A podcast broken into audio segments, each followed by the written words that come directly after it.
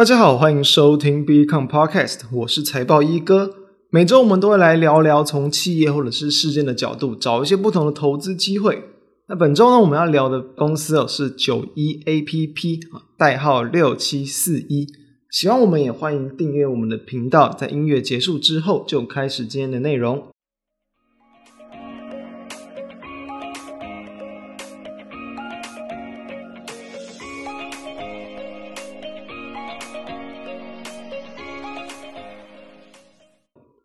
哦，最近在这个疫情的一个这个影响，当然一些新挂牌上市上柜的公司数量就比较少一点点，所以说有一些比较特别的一些话题性，那当然它就容易吸引到市场的目光。那当然，因为其实大部分这种刚刚挂牌的公司，其实追踪的券商都比较少，当然财报的资讯也不多，所以说呢，这个市场上也没有太多可能未来的财务预测啊，或者是一些这个基本面的一些资料，通常都是可能要在上市之后，再过个这个几季之后啊，才比较容易去做一个评估。所以当然，等一下我们针对这间公司，我们当然会聊一下它的一个基本的状况，然后从这个财务面的状况跟同业来去做比较一下，是我们今天主要讨论的一个重点。好。九一 APP 哦，其实这个地方，那它当然跟这个台股市场大部分股票的名字都比较有差异嘛，因为第一个包含了数字，又包含了英文字哦，它当然就是比较算是比较新创一点的公司。那它也算是这个台湾首次云上柜的公司，它是在五月二十五号上柜的。为什么？就是因为疫情的影响嘛，所以没有办法去这个举办现场的挂牌典礼，所以它是改为线上举办。诶，这个就蛮有趣的。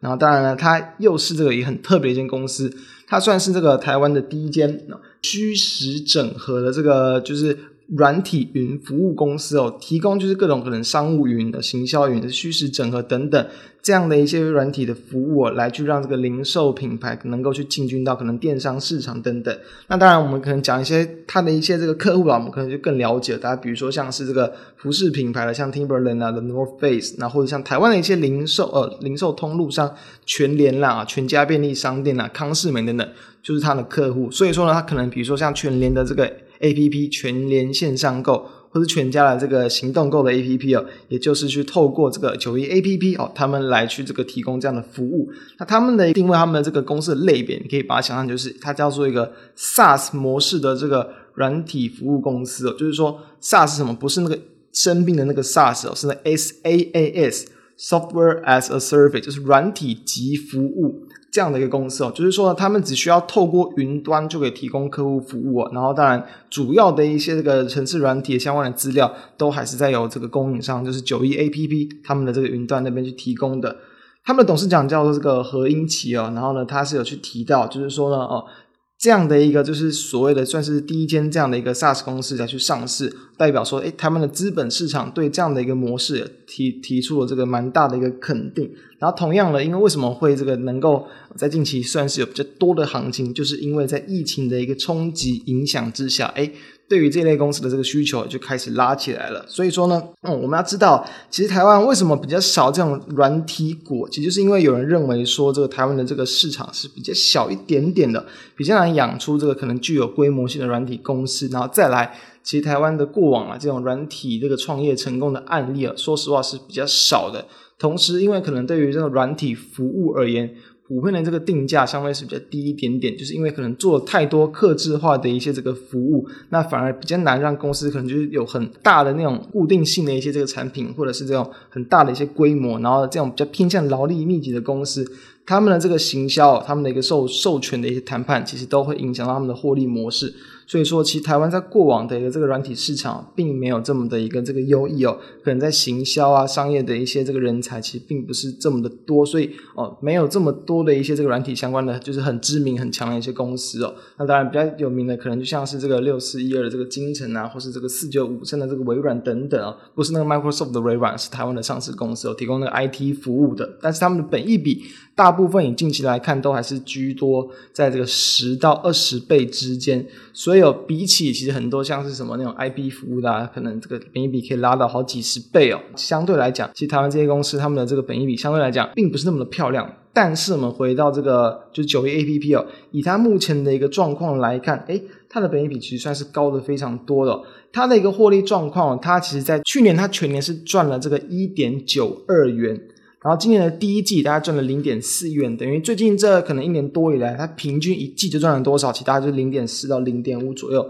等于要全年可能大概你刷估个两块两块多，哎，其实它都算蛮合理的。但是它目前的一个股价的一个这个数字哦，其实哦在等于说它在这个上柜哦。因为当然我们真不聊抽签，就是因为其实他抽签之后，可能在当天第一天就去卖掉，可能赚了十万块，但那当然都是少数。当然大部分能够交易的还是以他第一天上柜为主。他第一天这个开盘的一个价格，到目前我们的录制时间了啊，来去评断的话，其他大大概涨了五成的涨幅，所以算是蛮不错的。在这样的疫情影响之下，然后拉了这么大的涨幅，就是因为他们的需求提高嘛，刚我谈过。但是它目前的价格蛮有趣的，在于两百块左右了。我们刚刚谈到。它的一个今年的可能就是去年的一个获利嘛，大概是接近两块钱。那当然市场上其实也是有这个人去这个估计哦，目前的一个预估啊，市场上估计全年的一个获利哦，有机会可能来到二到二点五块之间。等于说对照目前的一个本益比，哎，其实哦，可能是有来到接近多少一百倍哦，非常高、非常贵的一个股价。所以你单纯这样很多，其实很说实话了。很多这种所谓的可能刚挂牌、刚上柜的、刚上柜上市的公司，确实本益比会拉得比较大一点点。所以，比如说像什么，其实像就像过去哦，也是类似相关的具，也是具有电商概念的这个股票，比如说像是这个八四七二的勾妈集嘛，相信大家应该都有可能都有用过它的一些这个订餐啊、订餐厅等等的一些这个功能了。那它那时候刚上柜，呃，一开始也是大概有一百多块，那在短短的其实。它是二零一六年初啊，短短大概一年左右，其实就已经这个超就已经将近啊，应该是超过腰斩了，直接跌到了大概这个三四十块左右，也是非常的惨。等于说一开始的评价拉得太高，后续的股价可能会经过大幅度的修正。那像这样的八四七七的创业家也是一样，它其实上上柜的时间只比 GOMAJI 晚晚晚大概半年多吧。哦，大概在二零一六年的这个十月左右，也是有刚挂牌的时候，其实也是有来到这个七十多块钱，七十二到七十五左右，然后呢，也。也是大概在一年左右的一个时间啊，其实股价也是这个超过腰斩的幅度，也是来到了大概这个三十多块钱左右。所以说，这种如果说评价过高的公司啊，如果说在刚上市上柜之后，没有激起市场的一个关注度，或者是市场的一个认可，很容易股价都会大幅的修正。但其实 91APP 那相对就还好，为什么？因为啊，其实 GOMAJI 跟创业家他们都是比较很快速的就开始回跌。但是目前来讲九月 A P P 也可以，我们应该是因为它的一个商业模式吧，那还要是比较贴近目前的一个新创以及目前市场上的一个这个需求趋势。所以说呢，目前的股价都还是算相对的一个这个强势。不过我们就是还是要从那个价值的角度去做推估的话，我们这边来去比较其他的一些啊，因为当然我们在前两个礼拜其实也都是谈一些电商相关的公司嘛，比如说呢，其实呃，在一个市值来讲的话，其实 91APP 还不错的哦，它算是目前电商股第二，就是富邦美，就是那个 Momo 嘛，Momo 购物网八四五四的富邦美市值大概是这个一千八百亿元左右，那九一 A P P 的话。大约是这个两百接近接近两百五十亿了，算是超过这个网价，就是 PC Home 八零四四的网价，它的市值大概是一百三十左右。但是对应到本一比，我们看到，因为呃，刚刚谈到那个 Momo 的富邦美，它最近的本一比，因为在近期疫情的影响之下，哎，其实股价也已经这个拉高了，所以目前来去看的本一比，或许有来到这个七八十倍左右，过往大概在二三十倍。那 PC Home 就是八零四四的网家，本一比目前来讲，其实有到接近五十倍哦。不过它过往也是大约在三十到五十倍左右，等于说，其实单纯就评价的一个角度而言，目前 91APP 确实是有点偏贵了。但不过呢，其实在他们的这个我刚刚谈到啊。他们的这个何董就是有去提到，就是说他们预期说，其实未来的一个八年的业务的一个这个年复合成长率是有机会去来到这个二十五趴的。那这样的幅度呢，当然你可能或许比较难在未来两三年内看到，但是可能拉了五年、六年、七年，诶，如果真的都是有这样么大的一个成长，而或许其到时候它的这个呃一个获利啦，其实就可能甚至一季哦，甚至要到这个超过一块钱以上，甚至是有机会的。所以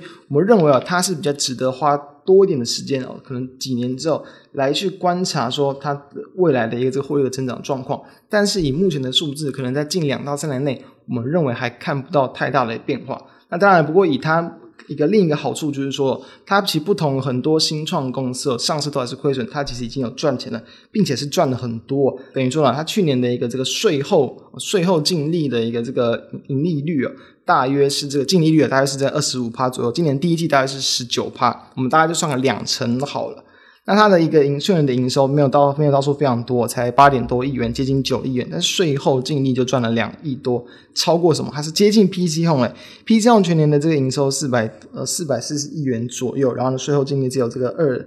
二点二亿元左右。那当然，他们的一个获利的一个结构会不太一样。PC Home 它的一个这个净利率大概是只有零点五趴，那这个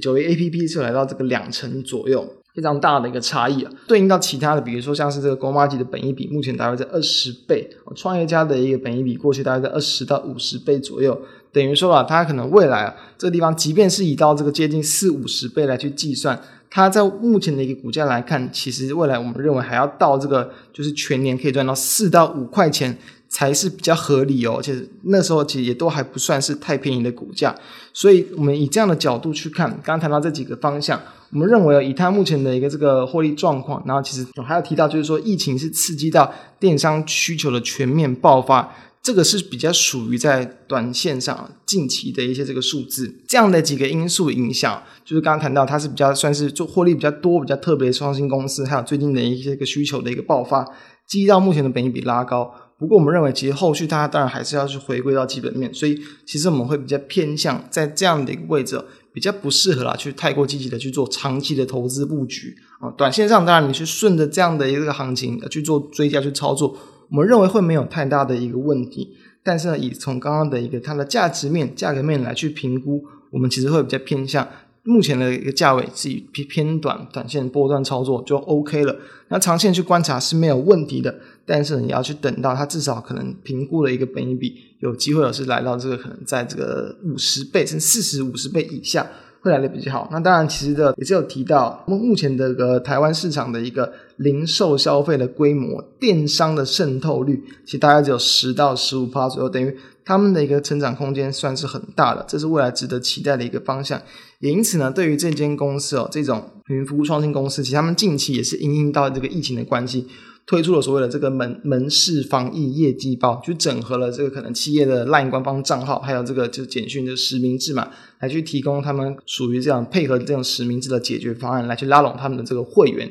他们主要提供就像是可能 APP 啊，然后甚至是一些门市相关的一些服务，还有这种虚实整合的服务。当然，我们认为啊，就是说呢，以目前的一个电商的题材跟这个往后获利成长性而言。值得留意。不过呢，目前就是要比较去提防说，本益比过高也是有可能会像其他的一些类似相关形态的电商相关的一些公司，在上市之后呢，上柜之后呢，出现比较大幅度的修正。所以我们认为，当它修正到一个比较合理，以当然以最目前啦，就是最现现在的一个获利状况来看，我们会比较倾向于，如果有可以去压回到大约啦，可能在。刚讲大概一年赚个两两块到三块左右嘛，那当然就乐观一点算三块，然后大概算五十倍以下的话，我认为其实可能有拉到这个一百五十块以下，甚至更低，其实差不多就是它在今年的一个刚去上柜挂牌那时候的一个开盘那个数字哦，比那个时候更低，我认为或许它就会是一个去值得切入的价格，提供大家参考，就是说我们的一个。对于长线或短线，它应该有不同的一个这个思考的一个这个逻辑